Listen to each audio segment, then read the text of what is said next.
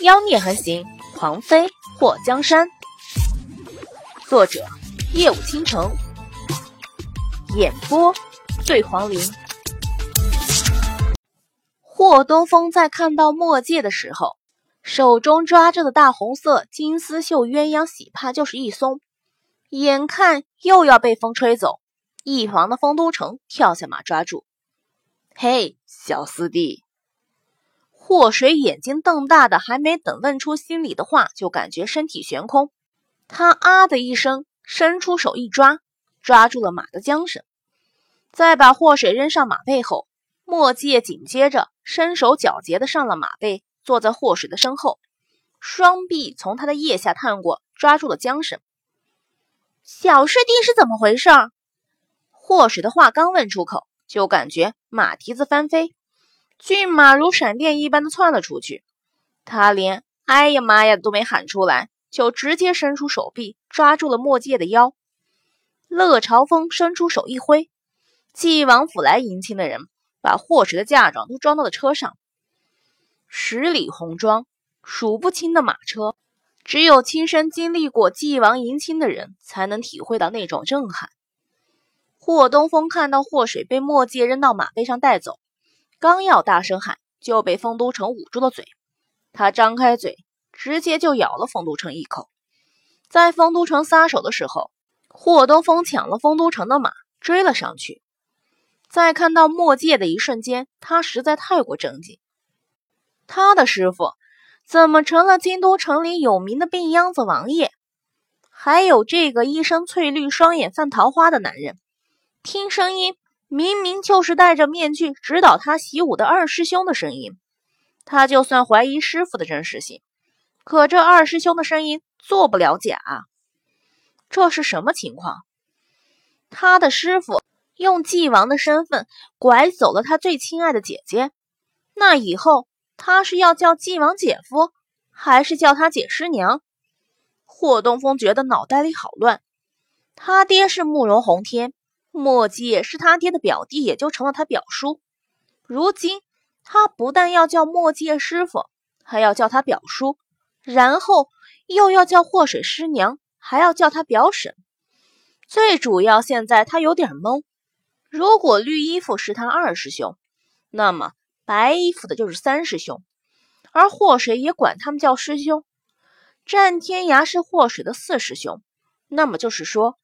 战天涯也是他四师兄。总结了一下后，霍东风风中凌乱的发现，他貌似和霍水是同门。论辈分，他要叫霍水师姐。乱了，乱了，全都乱了。他必须找个水沟子跳下去，冷静一下再说。霍水被墨界圈在怀里，这不是去晋王府的路，我们去哪里？墨界感觉迎面来的风有点大。把霍水的脸转到自己怀里，回老宅。霍水猛地抬起头，看着墨迹的下巴。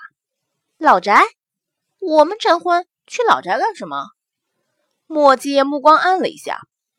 我爹不是回来了吗？要我们回去拜堂。霍水伸出手抓住墨迹的下巴，把他的头拉下来。你说什么？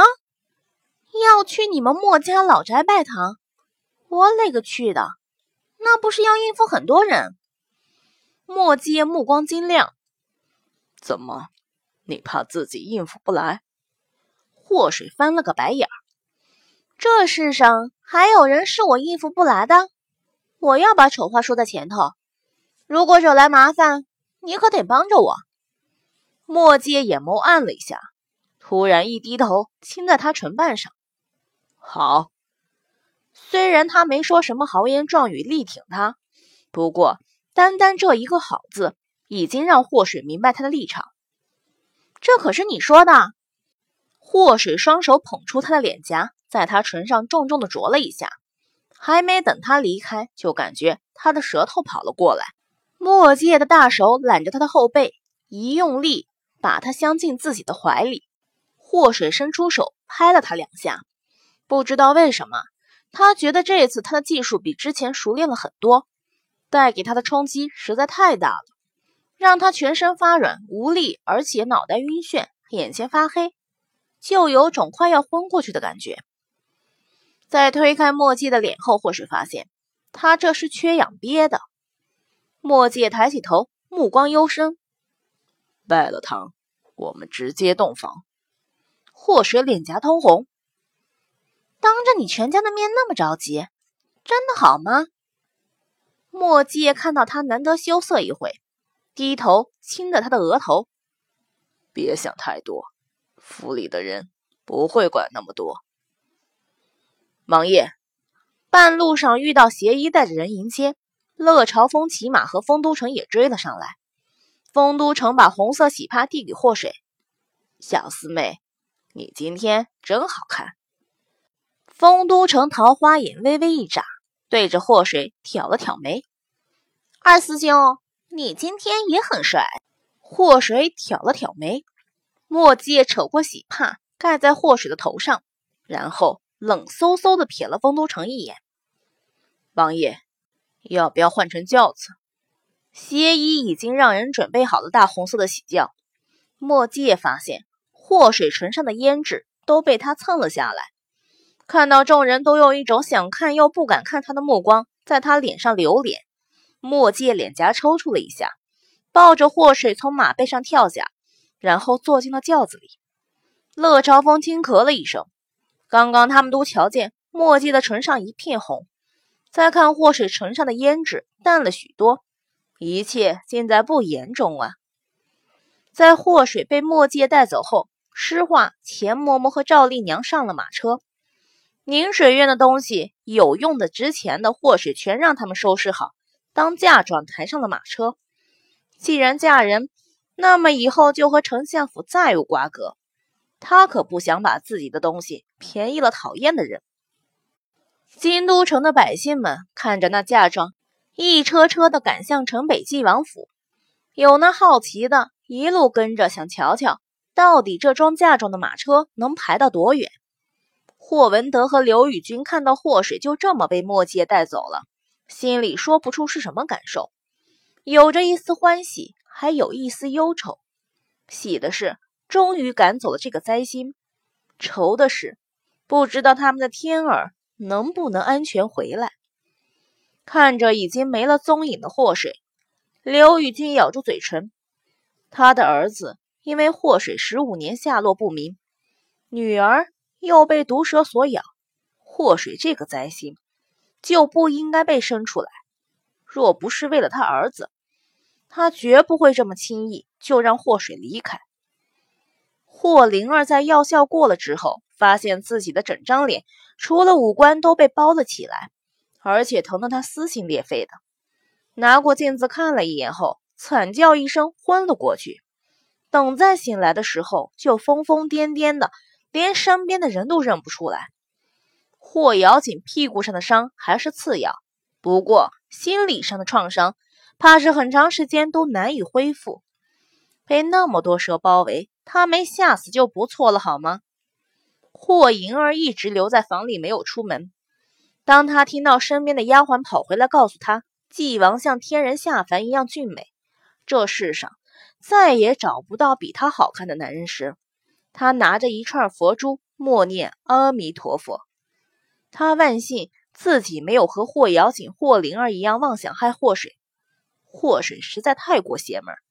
若是他也和他们两个一样动了坏心思，不知道结果有没有他们惨。霍莹儿打了个冷战，闭上眼睛。她再也不会去想着和霍水作对了。她要留着命嫁给灵王世子，虽然只是个侧妃，不过有好日子等着她。她不要变成霍灵儿那样，脸皮都没了，也不想被蛇咬。丞相府在霍水离开后，宾客不断。霍文德和刘宇君收礼收到手软。如今丞相府四小姐被皇上选中，五小姐又嫁给了太后最宠爱的纪王。